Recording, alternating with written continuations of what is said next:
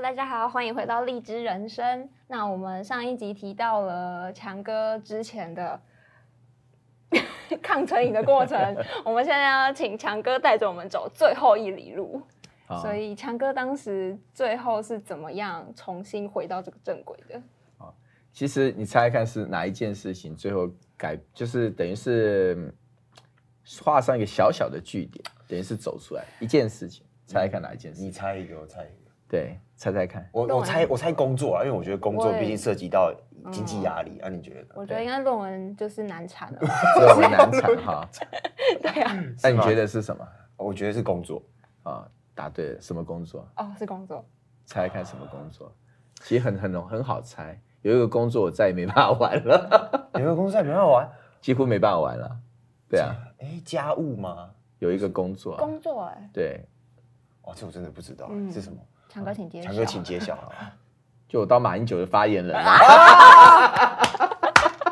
啊，对哦，哦这个 包袱重哎，哎呦，超级重。我想啊那那真的是，那真的是没有办法玩。为什么？你不只是忙，嗯那你说真的很忙很忙，非常非常忙。但我还曾经真的还是中间有去过一次网咖，嗯对。但是我去了以后，我就发现那个我跟朋友一起去，然后就他说他觉得那柜台有认出我，对。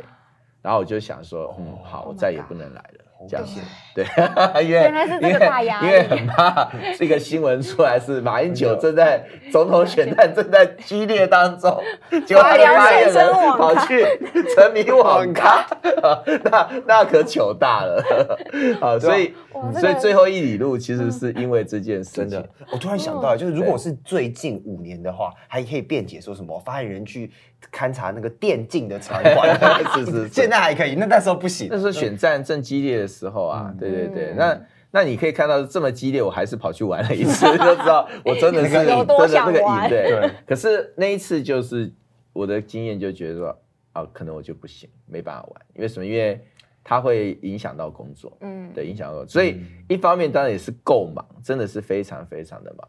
但是嗯，蛮有第二个就是说，时间睡觉其实因为我主要去玩，还是只能在网咖玩啦、对，因为我们呃那就后面会讲说为什么就只能在网咖玩啊，有很多原因啊，反正就只能在网咖玩。